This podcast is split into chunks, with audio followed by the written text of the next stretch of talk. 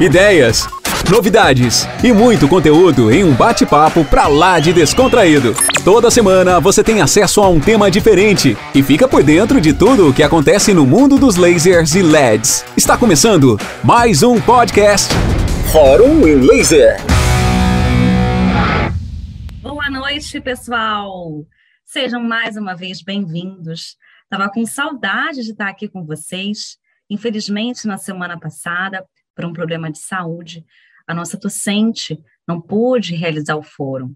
Então, por conta disso, nós não tivemos o fórum da semana passada, mas estamos aqui mais uma semana trazendo mais um tema maravilhoso, grandioso, para que você possa cada vez mais melhorar a sua prática clínica e aumentar os seus conhecimentos.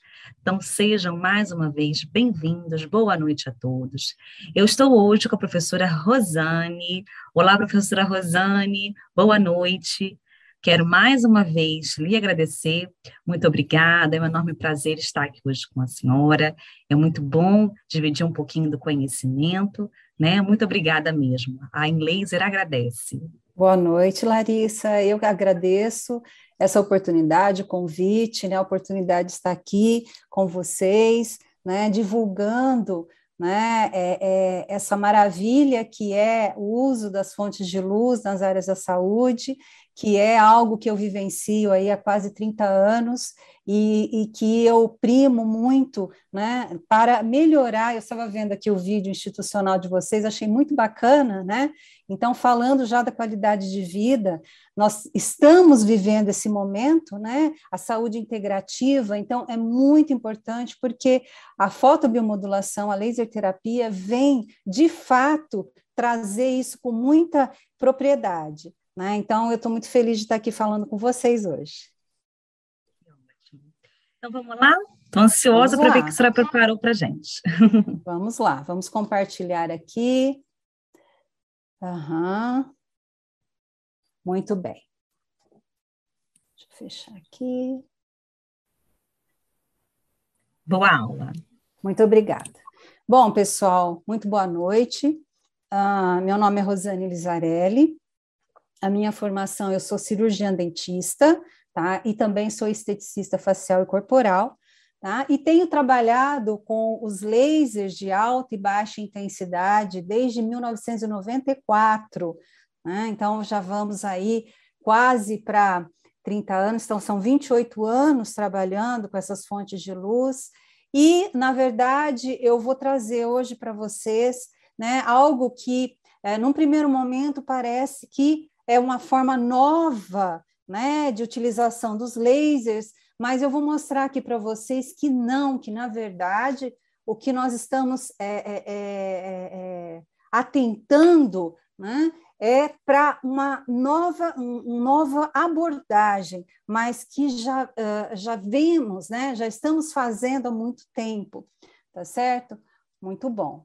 Então, uh, só para vocês saberem, né, quem está falando para vocês. Então, eu, eu fiz a minha graduação e minha pós-graduação na Universidade de São Paulo, né, é, na, na Universidade de São Paulo. Então, eu sou cirurgiã dentista, é, mestre e doutora em ciências pelo Instituto de Física de São Carlos da USP. Tenho meu pós-doutoramento, né, meus dois pós-doutoramentos utilizando os lasers, um em biofotônica e um em morfologia uh, é, trabalho, né, divulgo, na verdade, é, o, o uso das fontes de luz, da biofotônica, desde que eu terminei o meu mestrado, porque acho muito importante que a gente possa divulgar, que a gente passe à frente né, os nossos conhecimentos, porque senão eles não têm razão de ser. Né? Então, um pesquisador precisa sempre estar divulgando o que ele estuda, o que ele experimenta, o que ele encontra, o que ele descobre. Então, é essa a essência de um pesquisador, de um, de um docente. Né? Sou diretora científica da Associação Brasileira de Laser em Odontologia e Saúde, né? a ABLOS, venho até convidá-los a participar da nossa associação, que é muito é, ativa, ah, e sou gestora de uma, é, facu de uma escola, de uma clínica escola de pós-graduação e clínica também. tá? Muito bem. Então eu gostaria de iniciar hoje essa conversa com vocês chamando atenção para essa frase muito interessante, inteligente, né, do Hipócrates, né, antes de Cristo. Ele dizia o seguinte: não existe doença, e sim doentes. Né? Então, ele dizia: Eu proponho tratar o homem, não a doença. Então, quando a gente lê essa frase, a gente internaliza essa filosofia, nós percebemos que sim, nós precisamos empregar todos os nossos conhecimentos, toda a evolução da medicina, né, da ciência, para evitar a doença, para deixar o homem saudável, né? Então, hoje já não pensamos mais em tratar, em curar doenças apenas, nós pensamos em preparar nossos tecidos, nossos sistemas biológicos, né, para que eles não caiam, né, num déficit capaz de gerar né, doenças degenerativas e tantas disfunções que podem acarretar aí uma grande perda na qualidade de vida. Muito bem. Então, diante disso, né, nós passamos a pensar o que é a bioestimulação, né, já que nós estamos falando, a nossa essência aqui são as fontes de luz, a biofotônica, né, os lasers. Então, quando a gente uh, uh, começa a estudar sobre a bioestimulação, nós vamos ver que, na verdade, a primeira pessoa a falar de laser terapia, propriamente, foi o Andrew Master, tá, em 1967, quando ele, é, ao tentar replicar um experimento americano, né, removendo um tumor, ele, na verdade, descobriu que ele eh, tinha em suas mãos um laser em baixa intensidade, e ao irradiar aqueles animais né, que tinham sofrido a tricotomia, com aquele laser vermelho em baixa intensidade, ele observou que a exposição à luz do laser acelerava o crescimento dos pelos daqueles camundongos. Muito bem, então esse foi o primeiro relato dos lasers de baixa, em baixa intensidade, operando em baixa intensidade. No entanto, alguns anos depois, e ainda viva, né, a nossa querida professora Tina Caru né, na década de 80, quando ela começou a publicar muitos trabalhos, ela já é, entendeu o uso da fotobiomodulação, da laser terapia, e, na verdade, ela é uma pesquisadora que trabalha com várias fontes de luz, lasers, LEDs e outras faixas espectrais, né, outras fontes espectrais. Ela já fala o seguinte: olha, a luz ela veio tratar uma falha celular. Então, ela começa a passar uma ideia bem mais peculiar, né? que é por onde nós estamos indo hoje. Né? Então, o que de fato essas fontes de luz vão fazer em baixa intensidade? Muitas vezes né, nós nem conseguimos, na verdade, detectar né, tamanha é, é, é, é ínfima dose, tá certo? Muito bem. Então, ela já diz de tratar faixas é, é, de falhas celulares. Muito bem. É, com a evolução né, da, da, de toda a medicina, das tecnologias, nós passamos um pouco a mudar as nossas abordagens. Então, lá no começo, nas, na década de 80, então, tendo todo esse início na Hungria, depois na União Soviética, uma grande, grande desenvolvimento na China, né? Nós pensávamos então, e foi trazendo, né, foi chegando para nós aqui no Brasil, nós pensávamos em utilizar as fontes de luz para aplicações localizadas. Então, nós pensávamos, vamos aplicar ali naquela lesão para cicatrizar mais rápido, ou vamos aplicar naqueles pontos de dor, nos trigger points, nos tender points, para aliviar as dores dos nossos pacientes. Muito bem, só que o que, que acontecia?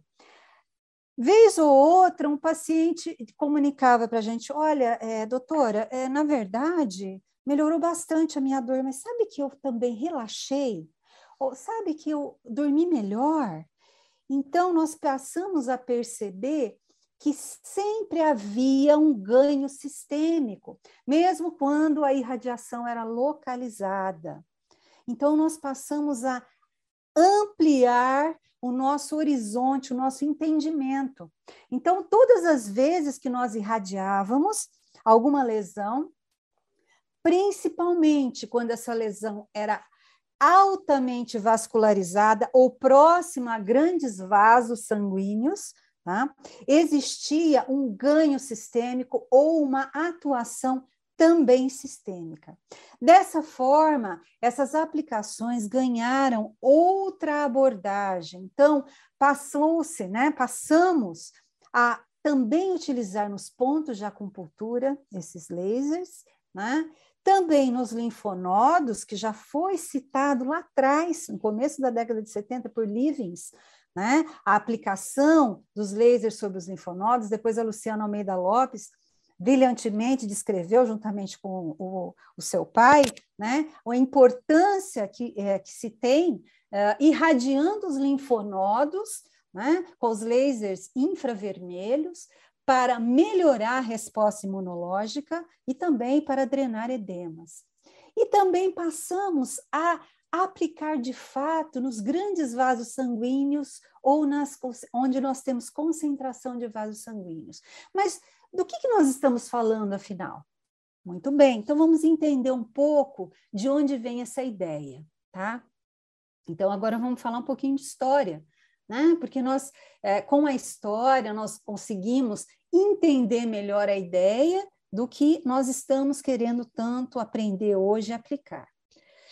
Lá pelos idos anos de 1981 e 80, Talarida e Etiol publicaram né, esse artigo uh, quando eles uh, fizeram uso do laser vermelho de hélio neônio, 632,8 nanômetros, em úlceras né, que haviam, é, é que é, tinham se instalado né, devido gangrena, ou seja, devido a uma dificuldade de circulação. Então, uma insuficiência circulatória havia, então, estabelecido o aparecimento dessas úlceras. Então, eles Uh, pensaram, vamos utilizar os lasers, já que eles estão bem indicados para acelerar, acelerar a cicatrização dessas úlceras. O que, que eles perceberam? Olha só, eles perceberam que além desse laser de hélio neônio vermelho acelerar o fechamento dessas úlceras, a cicatrização, eles perceberam que havia melhorado toda aquela isquemia presente nos tecidos circundantes, ou seja, houve uma melhora hemorreológica, tá? De toda a região, tá certo? Então eles pensaram, veja, os, o laser vermelho, ele também é capaz de melhorar o fluxo sanguíneo. Muito bem, 1981.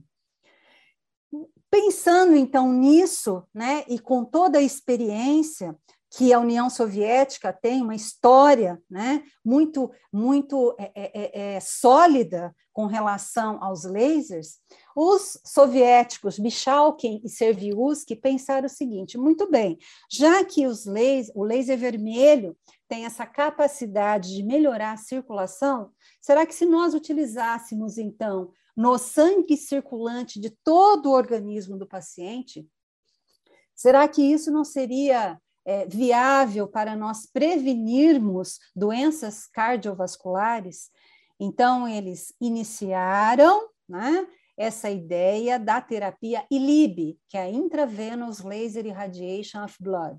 Então, eles pegavam uma fibra ótica, furavam a pele do paciente, introduziam essa fibra ótica dentro do vaso sanguíneo, né, muito utilizada a veia cúbita, é, cúbita mediana, né, e ali eles irradiavam por cerca de 20 a 30 minutos esse paciente. Eram lasers de 3 a 5 miliwatts, baixíssima potência, pacientes hospitalizados, eles faziam até duas irradiações por dia, e eles perceberam imediatamente uma melhora da microcirculação sistêmica uma redução da área de infartos, redução de disritmia e de morte súbita.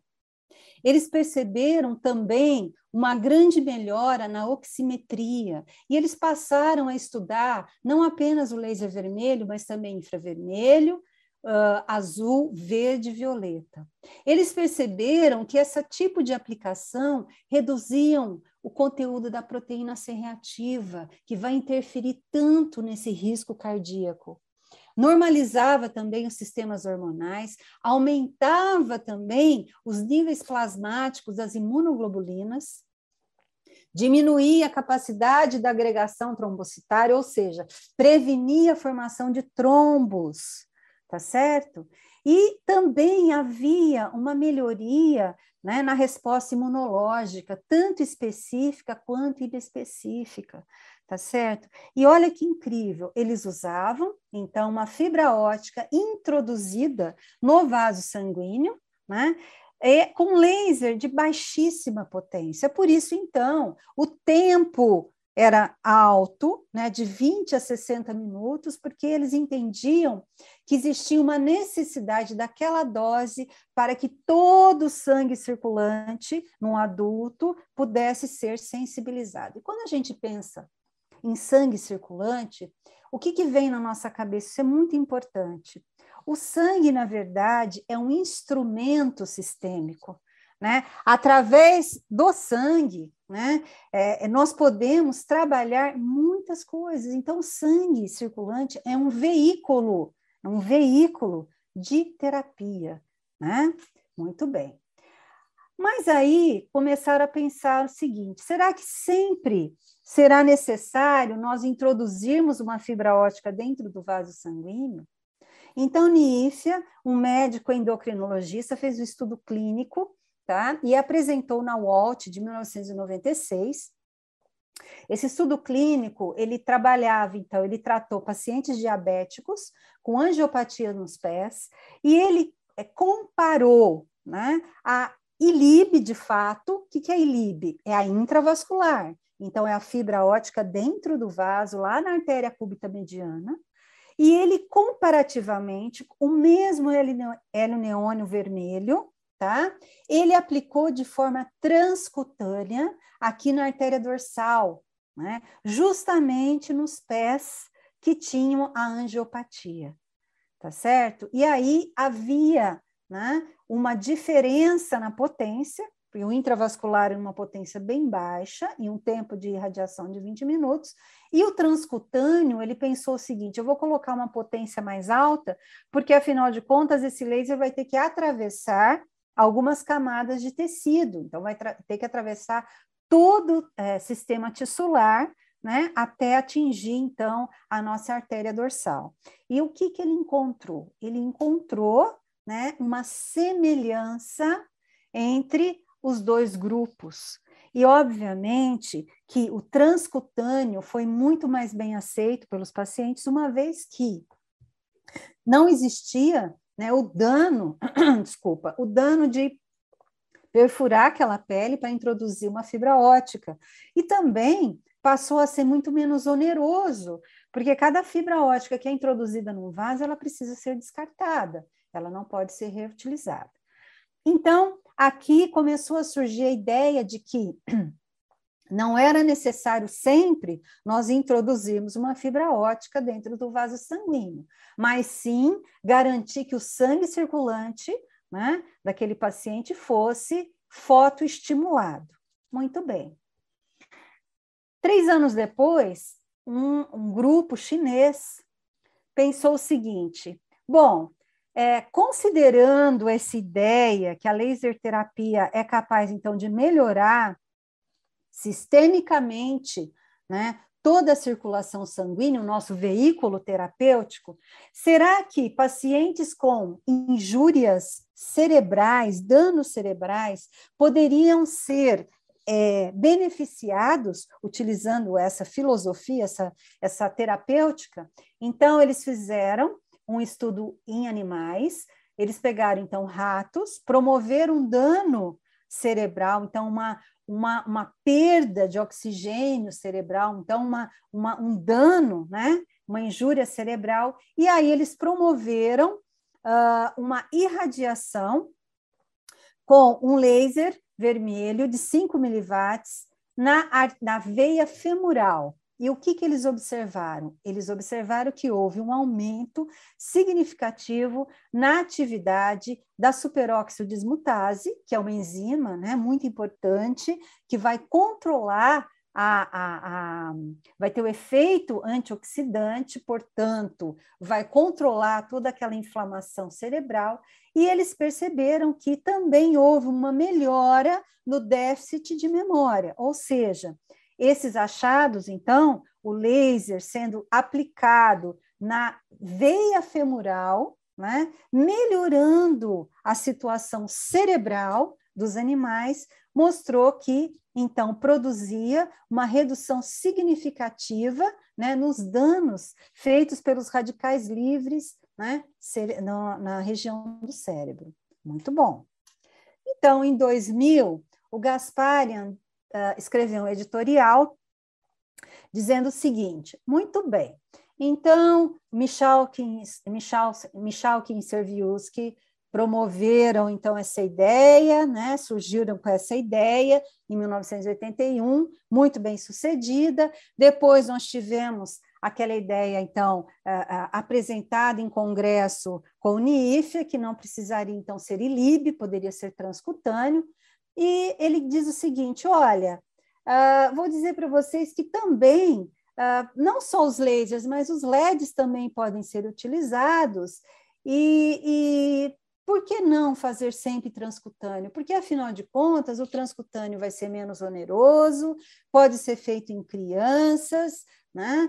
e pode ser feito em consultórios, não precisa ser em hospitais, e de, da mesma forma vai promover uma, uma melhora na atividade antioxidante, né? uma melhora na, na na bioestimulação, na analgesia, efeito antialérgico, imunocorretivo, né? É, sim, transcutâneo é muito mais interessante, pode ser feito com vermelho, com infravermelho, ambos são é, faixas espectrais capazes né, de atravessar o tecido tissular, a pele, e sem muitas perdas, né? principalmente o infravermelho vai ter uma penetrabilidade maior, então atingir vasos né, mais profundos. Podemos utilizar essa, essa terapia em crianças, então sem precisar gerar uma dor, né? o que a ILIB, né? a, a ideia de atravessar a pele com a fibra ótica traria. Então, sim, vamos divulgar sim o uso da, dessa laser terapia transcutânea. E aí, então, alguns trabalhos, né? na verdade, vários trabalhos, muitos, a grande maioria deles, estão em russo e muitos estão em chinês. Então, só nos últimos aí nove anos é que nós tem, é, né, é, estamos, estamos assim tendo mais uh, até um pouco mais, uns 15 anos, tendo esse contato maior e nos últimos cinco, seis anos, uma grande, é, é, é, um grande volume de trabalhos publicados. Então, vamos mostrar algumas coisas que eu selecionei aqui para vocês. Então, no ano de 2000 também, Cipozan e Lulax a, é, publicaram esse trabalho, né, avaliando o efeito reológico da laser terapia de baixa intensidade no sangue humano. Eles utilizaram o laser vermelho também, de hélio neônio, 632,8 nanômetros, 1 miliwatt, né, muito baixinha, e eles perceberam o quê? Né, que houve uma redução na hemólise hipotônica, uma estabilização das membranas celulares dos eritrócitos, Tá? Houve também uma mudança no potencial de membrana, um efeito revitalizante dos leucócitos. Olha que importante, efeito revitalizante das células de defesa, regenerando, estimulando mitoses, aceleração na multiplicação de monócitos e degranulação dos granulócitos. Muito bem. Depois, os mesmos é, autores, no ano seguinte, publicaram outro trabalho muito, muito na mesma linha de pesquisa, né? também com laser de hélio neônio, um pouco mais potente, de 6 miliwatts, né? já pensando né, numa dose um pouco maior, uma irradiância maior. E aí, o que, que eles queriam entender? Eles queriam saber quais seriam né, as doses e a sua relação com o efeito nessa, nesse hemograma, nesses eritrócitos. Então, eles mediram aí no tempo zero, no tempo 24 e no tempo 48 horas, né, para ver quais as mudanças estruturais nas proteínas do sangue poderiam existir. Né? Então, eles perceberam né, que após a irradiação foram observadas algumas variações acentuadas em alguns índices eritrocitários e leucocitários, né, e alteração na agregação, né, na viscosidade do sangue, né, relacionada com a dose. Então, houve uma melhora na viscosidade. Então, eles dizem: olha só, o efeito né, nos glóbulos vermelhos confirma o mecanismo não ressonante desse efeito bioestimulante. Então, houve um efeito é, físico, bioquímico e biológico causado pelo, pela laser terapia no sangue, que mudou os parâmetros de armazenamento né, dos hemoderivados, tá certo? Ou seja, houve uma revitalização, uma melhora de armazenar oxigênio nesses eritrócitos. Então, houve uma melhora oxifórica desses eritrócitos após a irradiação com laser vermelho, tá certo? Então, muito importante, porque é como se nós tivéssemos é, melhorado a capacidade de oxigenação né, dos tecidos biológicos. Muito bom. Depois nós tivemos esse trabalho aqui em 2006, onde esse grupo chinês já utilizou lasers verde e vermelho, tá? E eles perceberam que ambos eram capazes de modular as propriedades reológicas do sangue. Mas eles perceberam que, principalmente o verde, tá? o laser verde, ele era capaz de modificar tá? As, a banda onde a hemoglobina fica presente, fica ligada nos eritrócitos.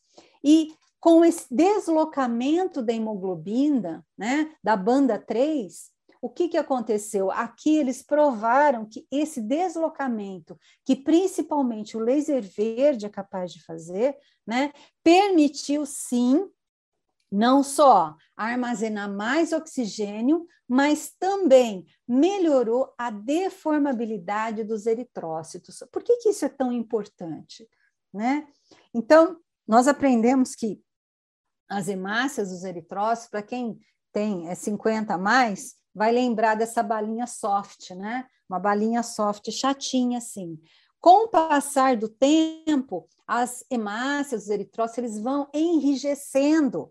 Então, eles vão perdendo a capacidade de deformabilidade. E quando eles perdem essa capacidade, eles param de penetrar nos nanocapilares. O que, que isso vai significar para nós, para os seres humanos, para as pessoas?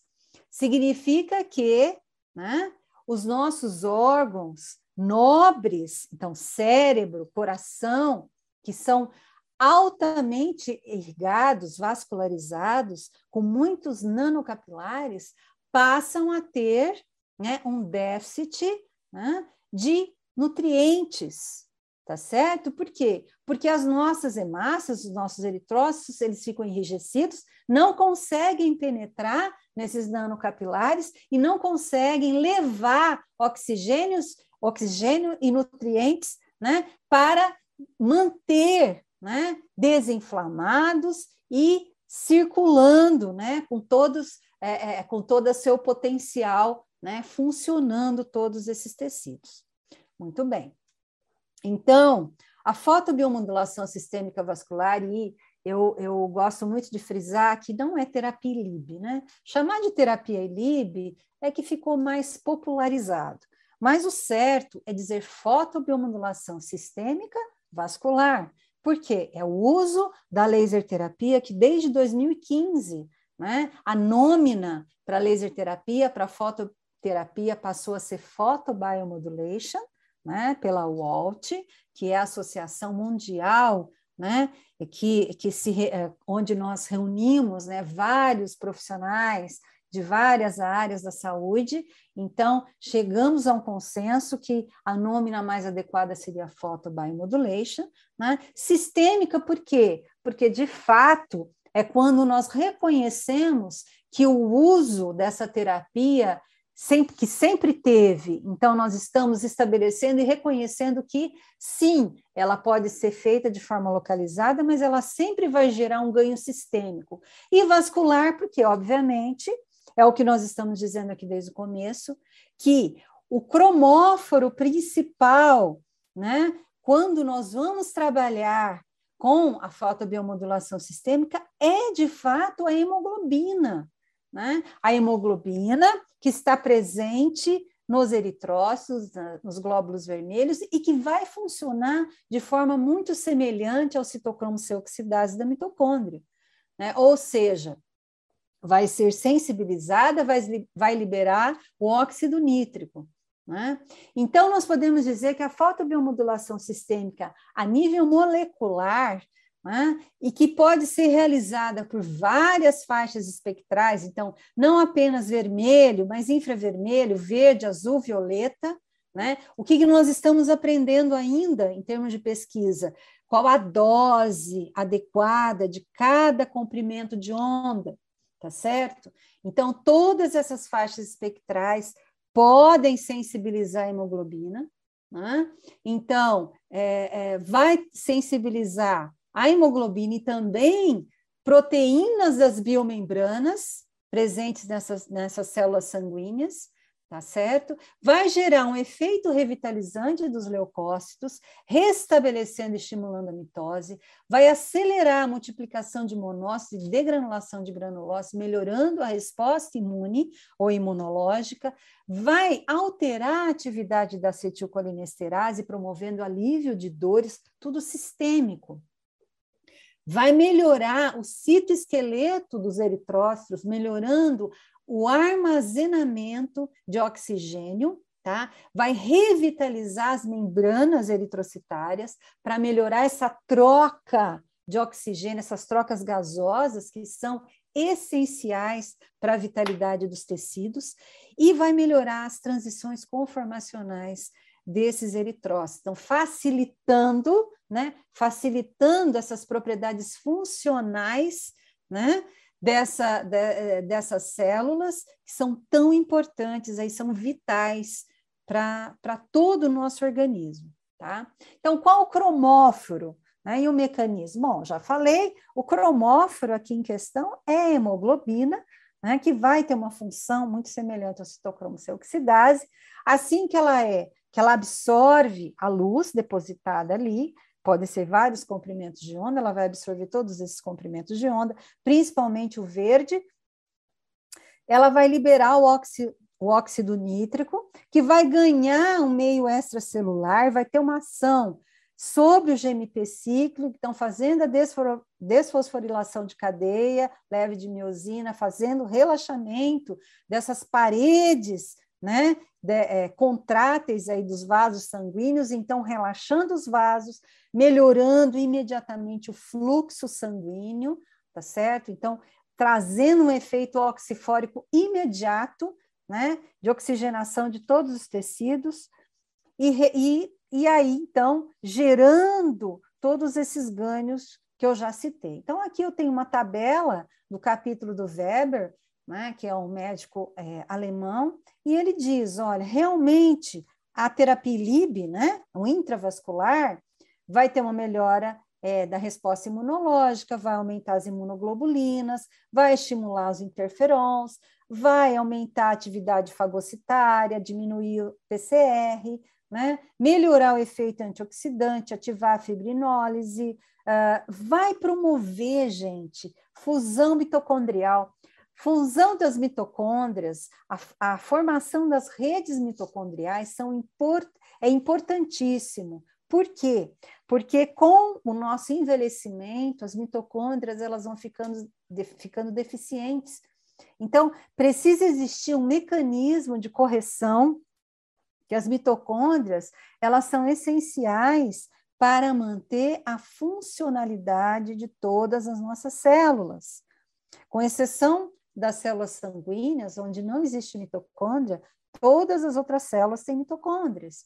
E nós precisamos que essas mitocôndrias respirem, formem ATP, porque à medida que nós vamos perdendo mitocôndria, e aí se elas ficam deficientes, se elas não formam né, as redes mitocondriais para uma corrigir a outra, o que, que vai acontecendo? Nós vamos perdendo a capacidade de produzir energia dentro da célula, tá? Então é como se nosso motor começasse a falhar, tá?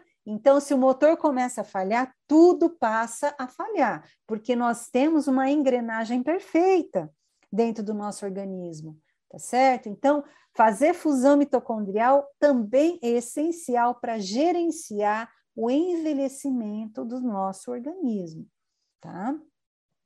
E aí o Weber já cita né, o uso do laser verde e do laser azul. Ele diz, olha, o laser verde ele vai melhorar muito aí as propriedades reológicas do sangue, né? inclusive a deformabilidade melhorada dos eritrócitos, e o azul, ele vai ter uma capacidade, vai melhorar muito a atividade imunológica do sangue, que já foi citado por Gasparian no ano 2000, né? E aí ele também diz que o azul Tá? Além dele ser usado para é, como no fotodiagnóstico, ele também tem efeito imunoestimulante. Então, hoje a gente sabe que a luz azul ela tem uma capacidade incrível né? É, é, de trabalhar várias propriedades, né? não só é, localizadas, como também sistêmicas. Né? Então, nós estamos descobrindo outras coisas. Veja, o azul, ele também controla né, colesterol, triglicerídeos, glicose e bilirrubina. Então, assim, tem muita coisa interessante que a gente vai descobrir nos próximos anos, né, com relação aos protocolos de dosimetria. Então, veja aqui, o Weber também mostra, e é muito importante, né, que nós brasileiros tenhamos essa consciência, né? Então, a, a, a biofotônica, o uso das fontes de luz, pode ser relativamente novo aqui no Brasil, que já não é, né? A gente já nem considera isso tão novo, tá certo? Mas em relação à Europa, já é uma terapia vastamente aplicada. Então, os pacientes, quando eles são é, é, é, é atendidos, né, é uma aplicação, eles fazem aplicações múltiplas, né? Então, aqui, intravascular, localizada, aqui transcraniana, então tudo intravascular, localizado, então tudo é associado. Né? Então, veja aqui, é tratamento de um paciente diabético e tratamento de um paciente com alergia, tá certo? Então, é, é, para vocês verem a multidisciplinaridade da biofotônica, da fotobiomodulação. E aqui é um trabalho que foi publicada na Photomedicine and Laser Surgery em 2012. Então, falando da terapia, aqui sim, LIB intravascular, para pacientes que haviam sofrido um dano né, na coluna. E aí eles dizem: olha, esses pacientes ficam acamados, eles ficam hospitalizados, então eles precisariam de algo coadjuvante para melhorar os biomarcadores deles, né, inflamatórios, e assim trazer uma recuperação é, acelerada. Então, eles utilizaram um laser de hélio neônio 632.8 vermelho, 4 miliwatts, intravascular por 30 minutos. Eles faziam duas irradiações, não, mentira, eles faziam, uh, foram cinco, eles faziam de segunda a sexta, foram três semanas, tá? Então, diariamente, pulando sábado e domingo, e aí eles perceberam que houve uma melhora, olha só, na, no, no, no HDL, né? Então, de 22 subiu para 30, no de baixa densidade diminuiu, 132 para 128, e houve uma melhora, né, inclusive na pressão arterial. Então, o que, que eles concluíram né, nesses pacientes? Que Uh, houve, né? Então, essa possibilidade, essa terapia, ela traz, né? É grandemente aí um apoio como uma terapia coadjuvante para uma recuperação melhorada e mais rápida desses pacientes, né? Que estavam, então, é, traumatizados de forma crônica, né? Então, abrindo aí um portal de possibilidades, aí uma, um algo inovador em 2012, né? Então, nós acreditamos claramente que esses sinais da ILIB, né, têm um potencial adicional, né, para o nosso armamento, que comumente, né, nós utilizamos aí para esses traumatizados de coluna.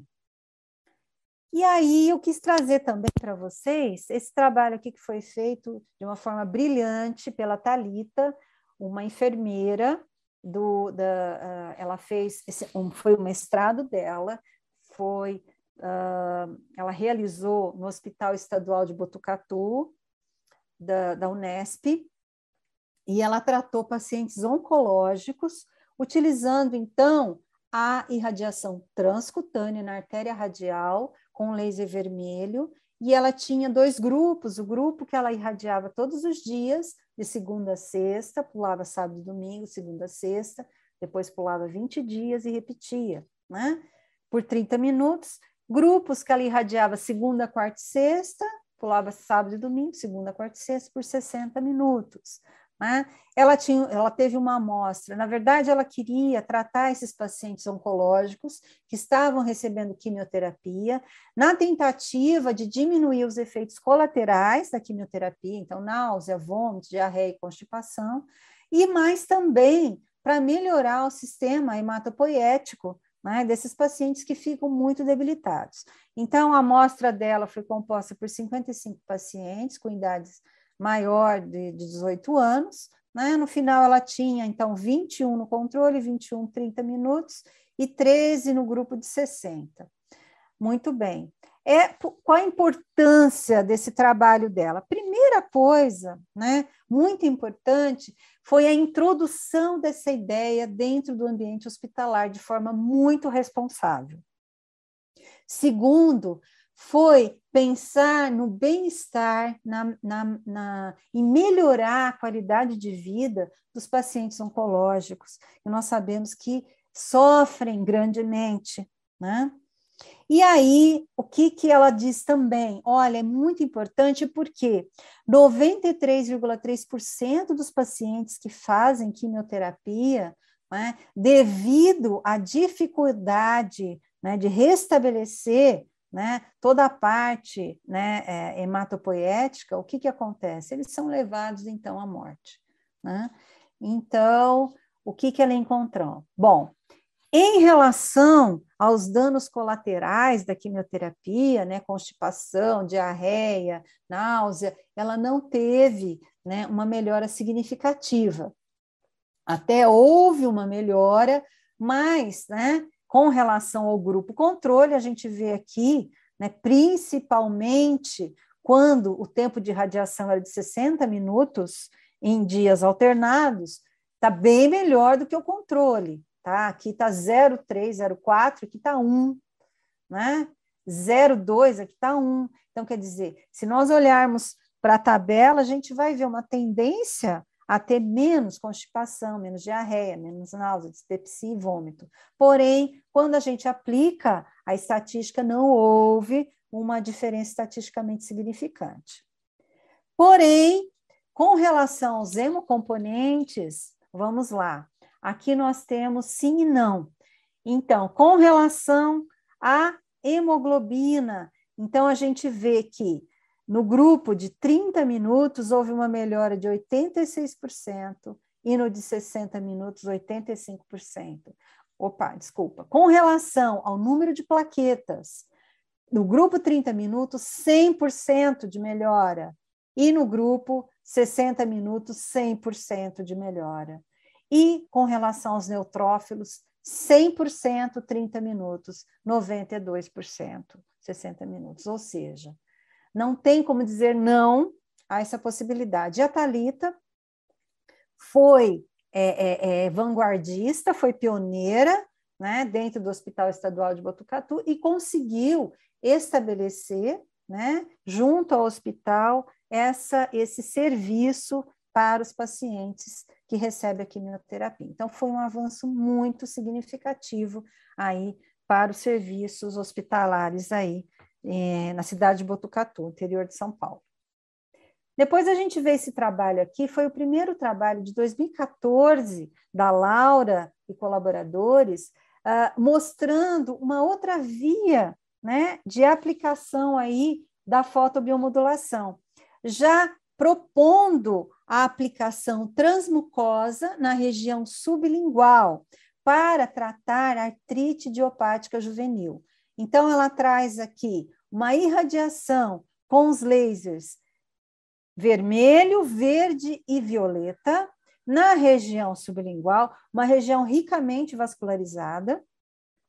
E aí ela dividiu em três grupos. Então, ela tinha o grupo que só tinha, só recebia medicação, um grupo que recebia medicação e a simulação da irradiação, e um grupo que de fato recebeu a irradiação. E aí ela viu que o grupo que recebeu a irradiação teve uma melhora de 86%, né, em relação à limitação de movimento, melhorou a qualidade de vida, diminuiu dores nas articulações e ao passo que o grupo controle, que só tinha medicação, e aquele grupo que simulou a irradiação, teve uma melhora entre 60% e 61%. Então, aqui, realmente, né, se estabeleceu que essa via sublingual, que é uma via simples, rápida de aplicação, né, que já é utilizada por algumas medicações, então traz aí essa terapia para um nível de facilitação não invasiva, de alta absorção devida devido à região ser altamente vascularizada. E aí eles dizem, olha, deu aquele start, né? Foi um ponto de trigger aí, né? De, de, de, de iniciar mesmo um pontapé aí para todos os efeitos sistêmicos. Então, muito importante essa é, é, aplicação na via transcutânea sublingual. E aí, então, pegando esse gancho, agora, mais recentemente, né, a, a Uninove, juntamente com a Unifesp, né, tem produzido muitos trabalhos significativos, importantes.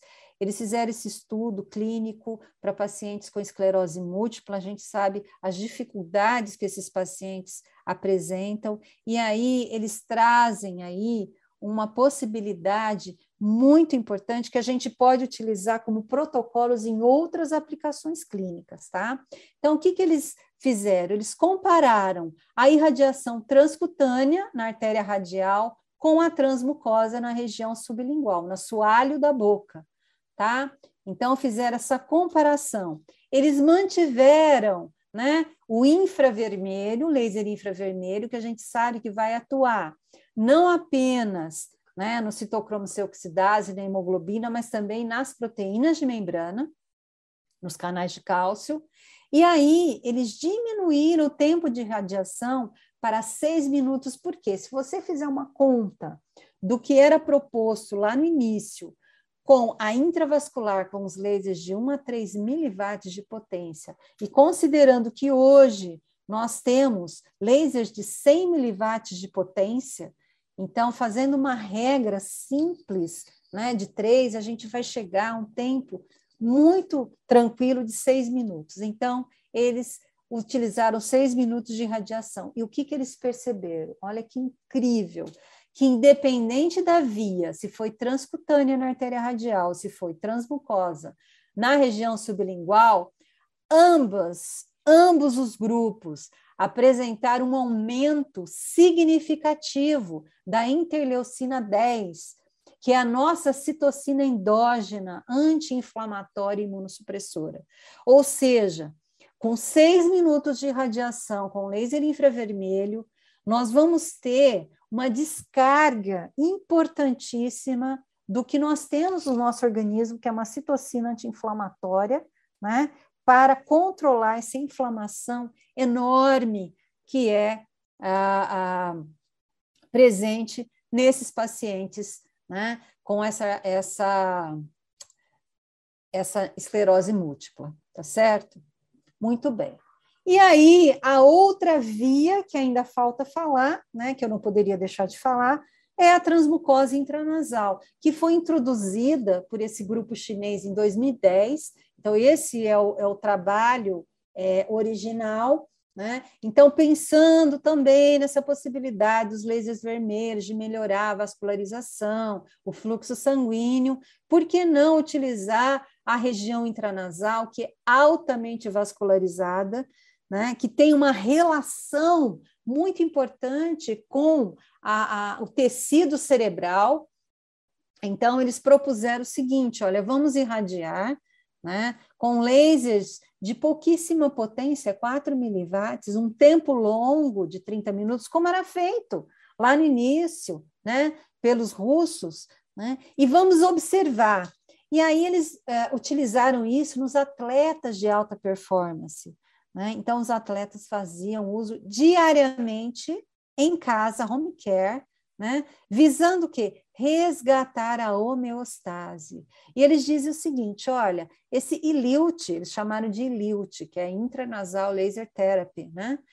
É, ela pode né, mediar quatro vias: nervo olfatório, célula sanguínea, sistema nervoso autônomo e os meridianos da medicina tradicional chinesa.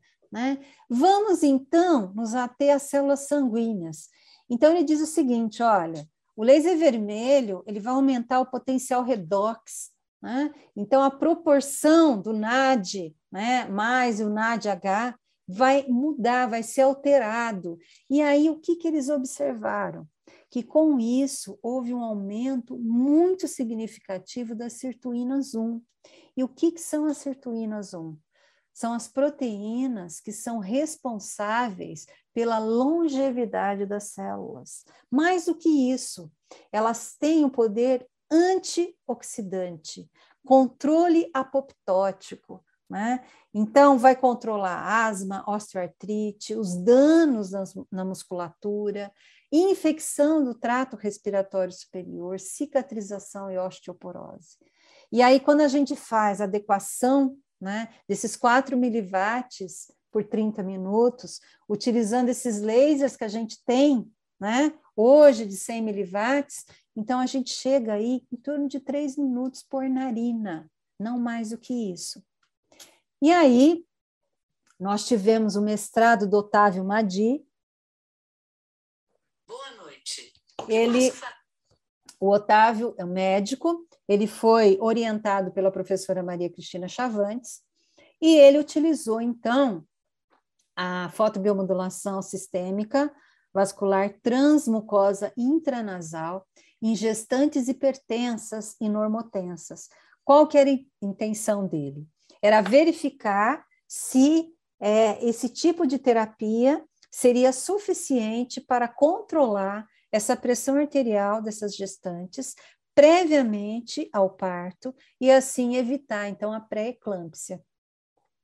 Então ele utilizou o laser, é, o laser recover né, da MM Optics, que uh, no infravermelho 808 nanômetros, que tem potência de 100 miliwatts, ele usou um minuto em cada narina, tá? Então depositando 6 joules por narina, 12 joules no total. E veja que incrível, as normotensas, antes e depois, permaneceram da mesma forma.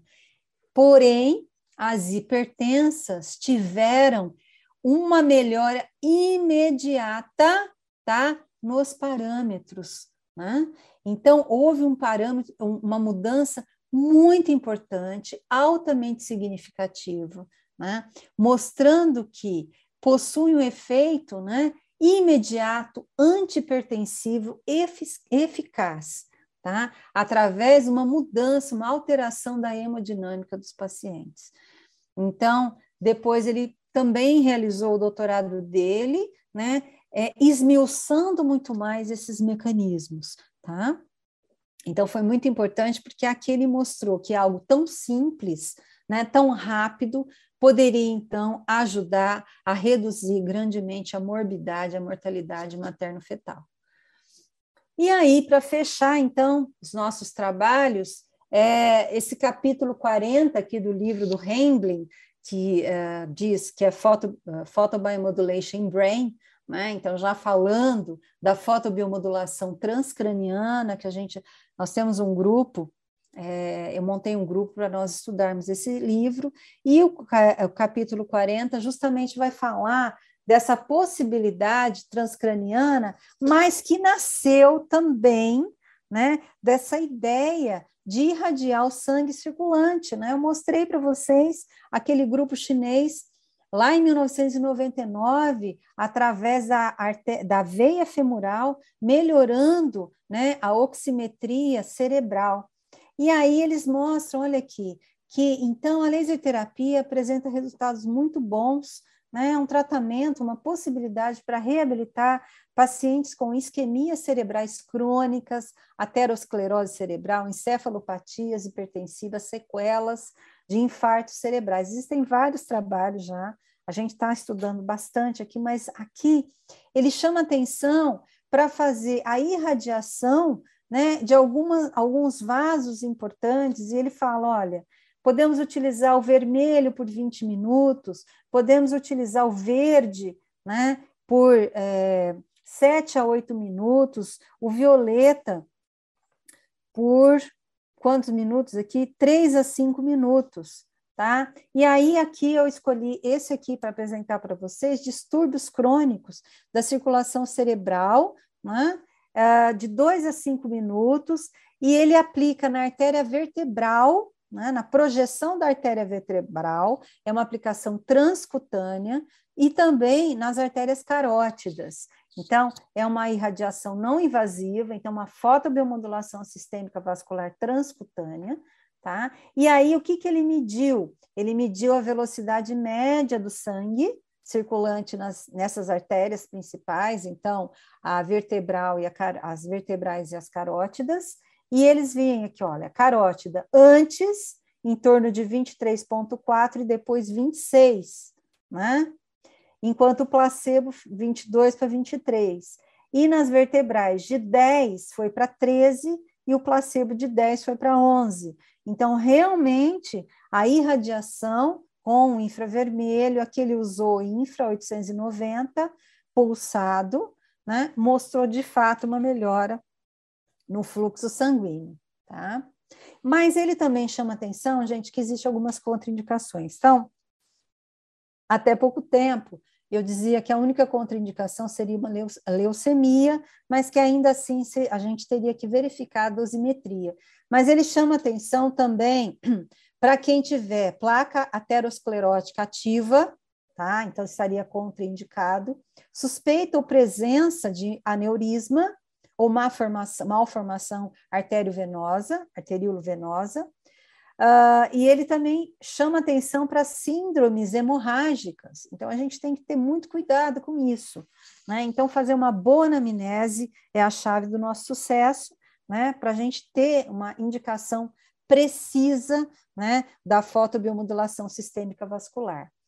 E aí, eu coloquei também esse trabalho, que mais recente aqui, falando da qualidade de vida nos pacientes diabéticos que apresentam dor neuropática, né? Então, utilizando laser vermelho, 100 miliwatts, né? 30 minutos diário, né? fazendo aqueles 10 dias, depois pulando 20 dias, e aí eles apresentaram, fizeram três grupos, o controle, o de simulação, mas mantendo a medicação igual aquele da artrite juvenil idiopática. Então, controle com medicação, o, o de simulação só mantinha a medicação e simulava a irradiação, e o de irradiação sem medicação.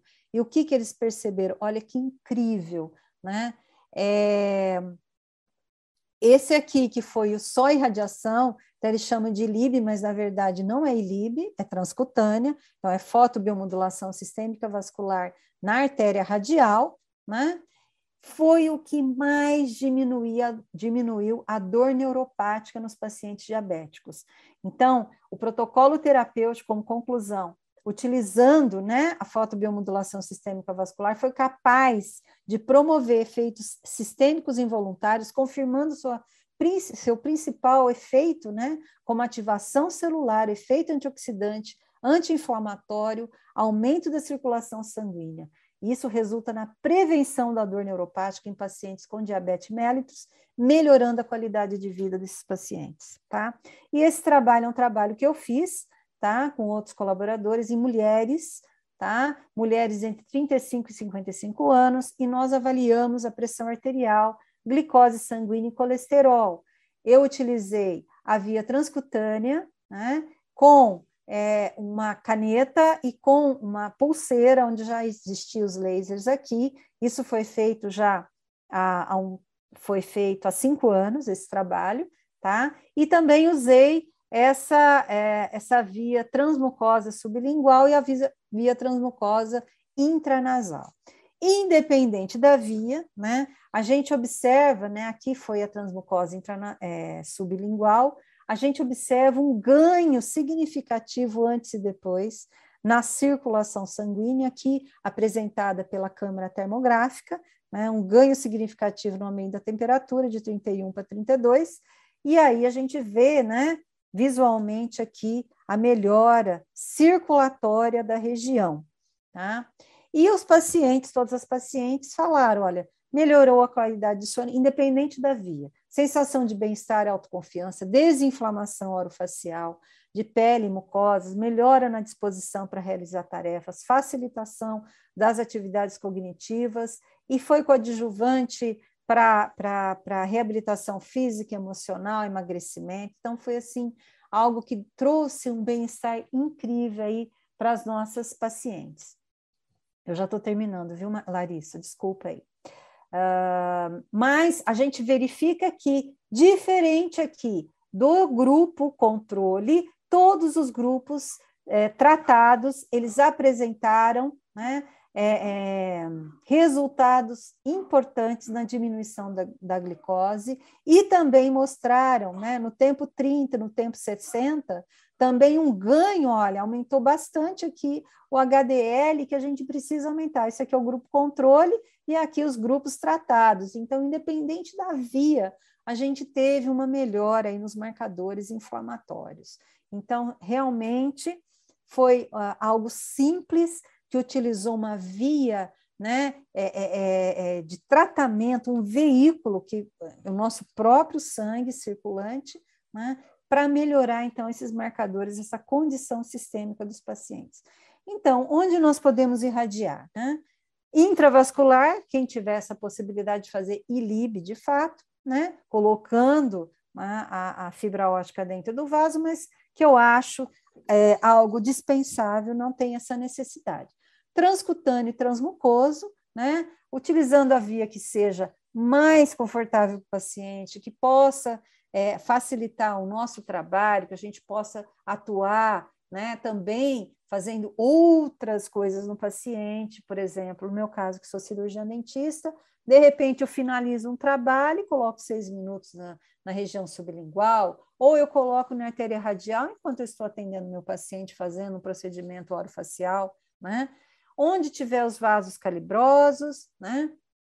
onde eu tiver concentração de vasos, e aí a gente vê né, na literatura artéria radial, tibial posterior, artéria dorsal, femurais, carótidas, né? É, a veia cúbita mediana, poplíteas, vertebrais. Né? Então, aqui a gente vou mostrar algumas coisas para vocês. Paciente aqui, diabetes tipo 2, né? Nós começamos a fazer três vezes por semana, vermelhos, é, 30 minutos na artéria radial.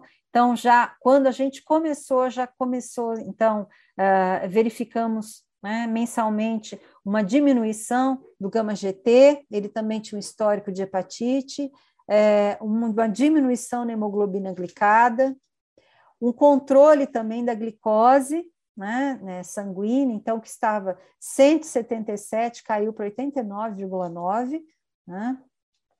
E aí, claro, a gente precisa ter o consentimento livre, esclarecido, preenchido, assinado, pedir os exames bioquímicos iniciais, né, para verificar a necessidade de suplementar esse paciente, melhorar o magnésio, manganês, o zinco, vitamina D, tudo isso vai ajudar muito né, na, é, na atuação da fotodiomodulação.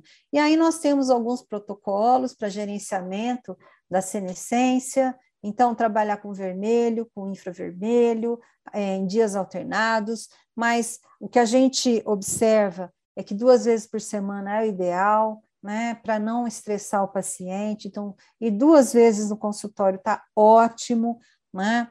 Uh, se tiver a possibilidade de ter um dispositivo para uso home care intranasal, excelente também, né? Como aqui, né? Então, esse aqui é de uso home care, tá certo? Que tem um laser bem menos potente para usar aí ao longo de 30 minutos, e no consultório a gente trabalha com os lasers mais potentes.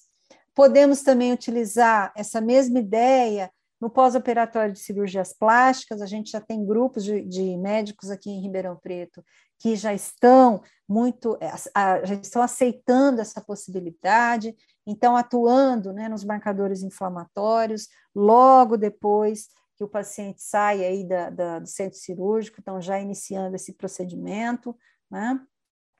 Nós podemos utilizar também corriqueiramente como coadjuvante em diferentes tratamentos, né? É, é, não necessariamente é, ah, duas vezes por semana, mas sempre que o paciente fosse atendido, então utilizar uma irradiação é, finalizando o atendimento de seis minutos sublingual, né? ou dez minutos na artéria radial, não mais do que isso, sem necessidade, ou cinco minutos na artéria temporal, tá?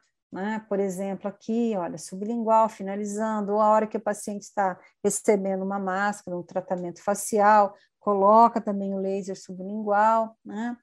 Aqui mostrando né, a possibilidade de trabalhar, né, associando aí com outros colegas, no caso aqui na parte médica, então usando aí é, diferentes vias para auxiliar em lesões de difícil né, é, é, resolução, como osteomielite diabética, né, então vasos mais calibrosos, próximos aí à lesão, ou então, por exemplo, feridas por compressão, então fazendo aqui não só localizadamente, mas também aqui na, na, na, nos vasos poplíteas, as artérias poplíteas aqui nessa região, que vão ajudar também na vascularização, aqui na circulação dessa região. Então, algo que estava aqui há quase oito meses, né, sem evolução, com uma aplicação já deu uma já teve essa contração nessa ferida, né? Três dias depois a gente observa isso. Isso aqui foi um ganho absurdo, né? Aqui uma outra uma outra situação, uma paciente que te, o PO de duas safenas e uma mamária, né? Então foi feita aqui radiação local com laser vermelho, mas também a sistêmica, na artéria radial 30 minutos, e aqui a gente vê a evolução né, dessa ferida, tá certo? Então, realmente é algo importante, são pacientes que têm uma dificuldade de cicatrização, então precisam dessa atuação localizada e sistêmica para diminuir o tempo de recuperação. O paciente precisa ser suplementado? Deveria ser. Por quê?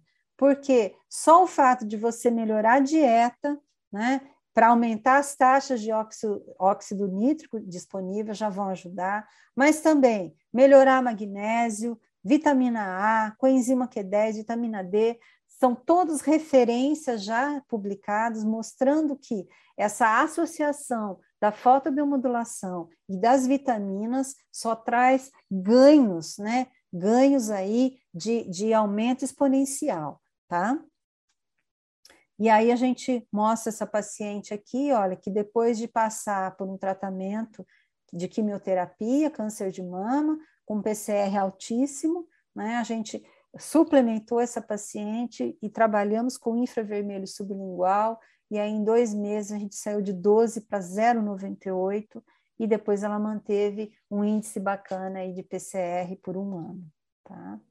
E nós estamos fazendo uma pesquisa clínica, estou terminando, tá? Então, utilizando dispositivos LEDs, né, tempos menores, sempre utilizando os exames bioquímicos, e aqui eu queria mostrar para vocês esse paciente, em especial, ele iniciou né, a participação na pesquisa, nós fomos controlando o PCR dele, entrou na faixa aceitável, e aí ele precisou se afastar da pesquisa, né, aconteceu essa perda aqui, e aí ele voltou para a pesquisa, participou de novo e a gente retomou. Então, existe uma possibilidade realmente de modular os marcadores inflamatórios de todos os nossos pacientes, tá? Então, hoje, o estado da arte da fotobiomodulação, né, uh, claro, aplicações locais gerando resultados sistêmicos, sabemos que isso acontece, podemos associar locais sistêmicos,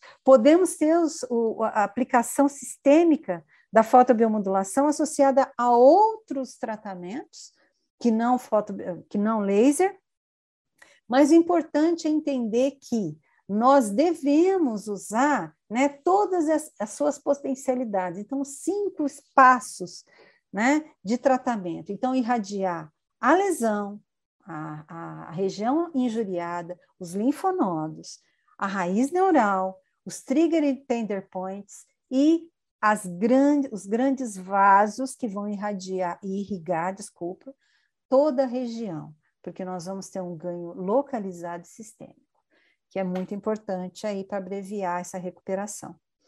Tá certo?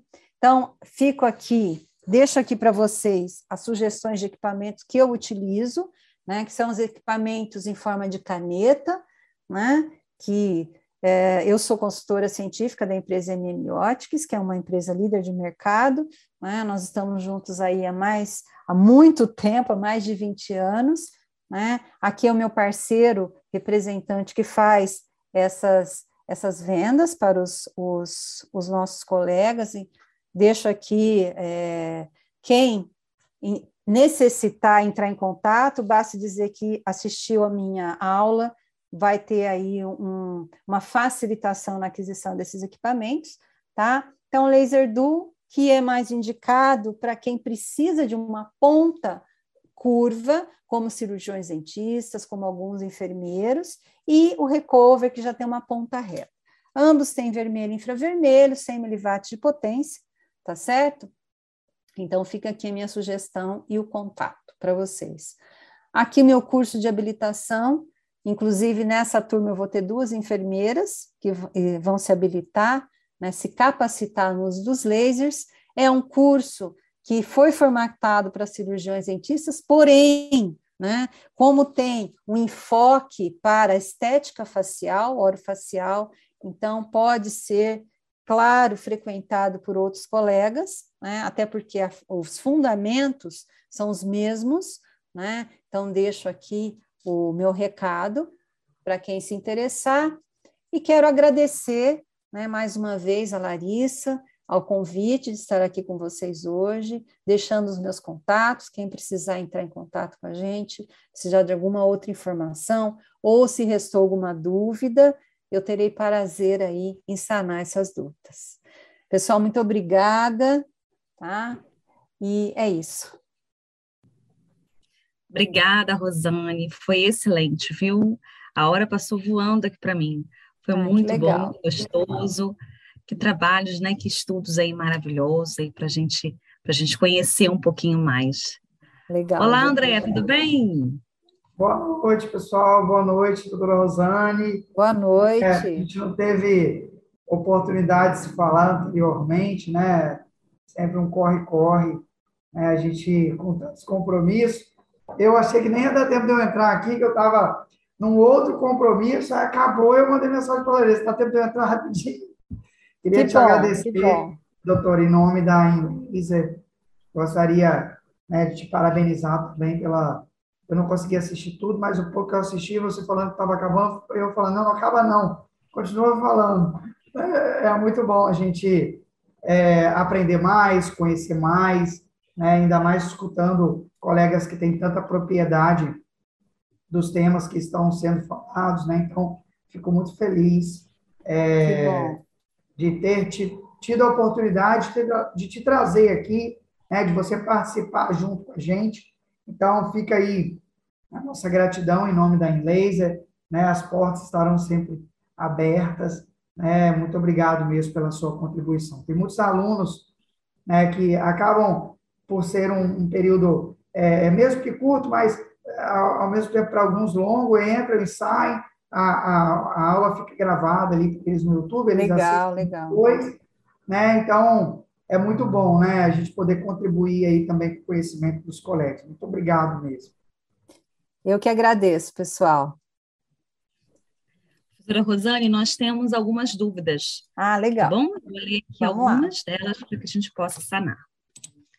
Bom, o Júnior pergunta: é possível utilizar o ILIB transcutâneo em pacientes em tratamentos oncológicos para melhora do hemograma e evitar a interrupção do tratamento? Com certeza, com certeza. Até por isso que eu fiz questão de apresentar o trabalho da Talita, né? Então, é, inclusive no meu YouTube, se vocês quiserem ver, tem uma, uma eu entrevistei uma paciente, uma senhora, infelizmente ela já veio a óbito, porém ela descreveu o quanto que a vida dela melhorou durante o tratamento com a terapia, tá? Então, sim, pode ser feito.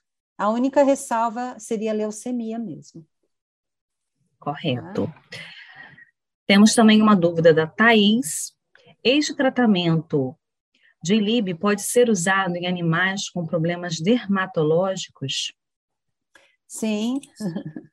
Inclusive o meu bebezinho, que é um poodle, eu faço uso nele, tá? Uh, e é muito importante porque, afinal de contas, os trabalhos em animais não são feitos em animais, né? E já, e já vemos aí grandes melhoras, então pode ser feito sim. Lógico que para os bichinhos a gente vai trabalhar aí, claro, dependendo do porte, né, de um minuto de radiação a três minutos de radiação, né, se for os, os animais domésticos, tá? Vamos lá. O Júnior pergunta novamente: ILIB em pacientes oncológicos, tumores sólidos, pode contribuir para o crescimento de células tumorais? Não, não. Inclusive, existe já é, uma, uma linha de pesquisa, né, onde nós sabemos que as células tumorais elas não vão absorver os lasers de baixa intensidade da mesma forma. Aliás, elas não vão absorver os lasers tá? Então, isso não vai acontecer, tá? Pode ficar bem tranquilo quanto a isso. Ok. A Vera está elogiando aqui, parabenizando. Obrigada. Temos também a Rosângela. Paciente com câncer de pele no nariz, posso usar o ILIB? Olha, se ele tiver em tratamento, não vai usar nessa região, tá? Então, você vai usar a distância, tá certo? Aí a gente, como é algo assim que está em estudo, tá certo? A gente também não vai dar chance para o azar. Então, se, se naquela região tem células tumorais, sabidamente, então vamos fazer irradiação à distância daquela região. Se é câncer de pele, não tem o um porquê a gente não fazer, então, a, a essa fotobiomodulação vascular, tem problema. À distância. Ok. Bom, de dúvidas, apenas essa. O pessoal está elogiando aqui, gostaram muito da aula. Que bom, e realmente foi maravilhosa. Eu quero mais Obrigada. uma vez agradecer. Foi muito bom o nosso tempo aqui, nosso encontro foi maravilhoso. E para a gente finalizar, nós gostaríamos também de divulgar um curso que nós teremos da Laser, Legal. onde a gente vai abordar um pouquinho mais sobre a laser terapia sistêmica também. Que tá legal. bom? Vou divulgar aqui compartilhar rapidamente a minha tela.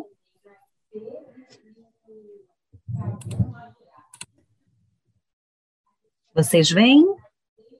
Não, você, vai que, você vai ter que expandir na sua, no seu desktop e depois abrir, entendeu?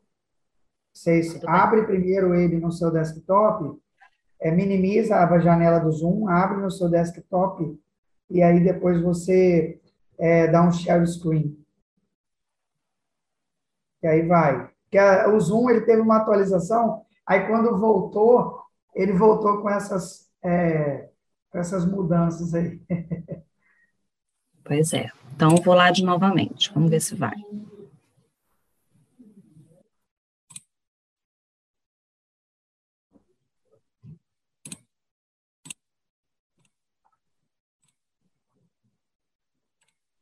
Não. Não? Agora foi, agora foi, agora foi. Foi? Ah, que ótimo. Bom, pessoal, então o curso vai acontecer dia 4 do 6, das 8 às 12, né, com a professora Daiane, aliás, Delaine.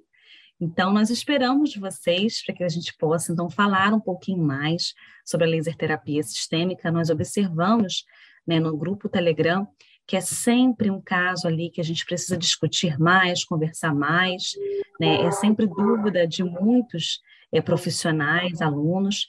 Então, esse curso vem aí a somar cada vez mais com o seu conhecimento, tá bom? André, se quiser falar um pouquinho mais também sobre o curso.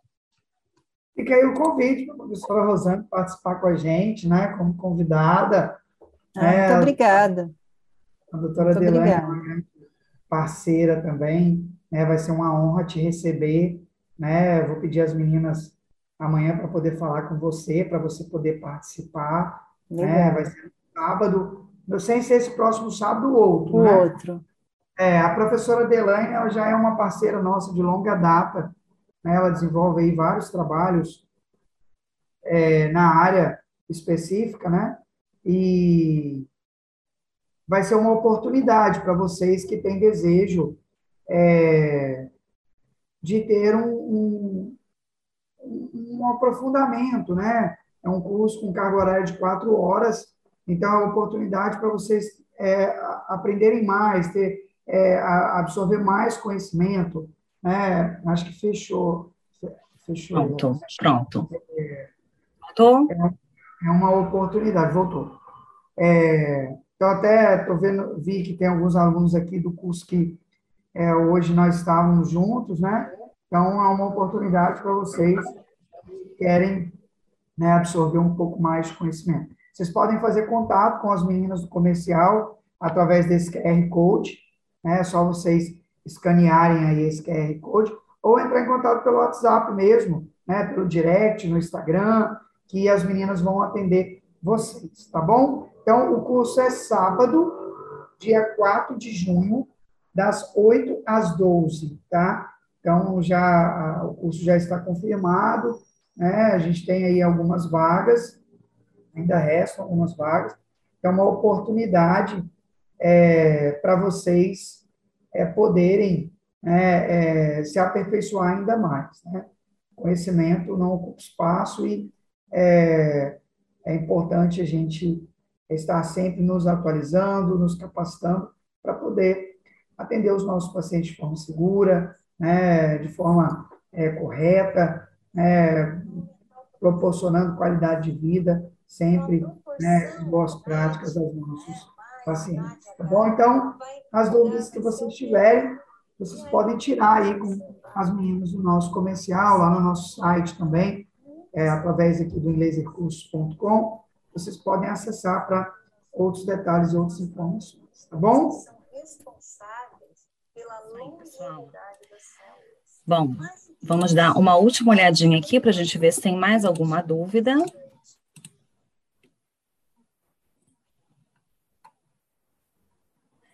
Temos sim mais uma dúvida. Sim. Da Vera. Osteomielite na face começa com infravermelho? Olha, pode ser começado. Eu começaria assim com infravermelho, tá? Para controlar a inflamação, né? Poderia ser sublingual e depois faria o vermelho, porque eu preciso, né? Eu gosto muito de combinar os dois, tá? Alternar os dois comprimentos de onda. E assim que a gente tiver a dosimetria do verde, dos LEDs verdes, a gente vai começar a trabalhar o verde, porque o verde é muito absorvido pela hemoglobina. Então, eu, eu acredito que vai trazer aí, num tempo bem reduzido, um ganho muito grande. Tá? Pode sim. Certo? Certinho. Então, fechamos o nosso fórum de hoje. Muito obrigada a todos que assistiram. Obrigada, professora Rosane. Obrigada, André. Estamos aí na semana que vem trazendo mais um tema interessante para você, tá bom? Um grande abraço. Tchau, tchau e boa noite a todos. Boa noite, pessoal. Tchau, tchau. Tchau, pessoal. Boa noite. Obrigado.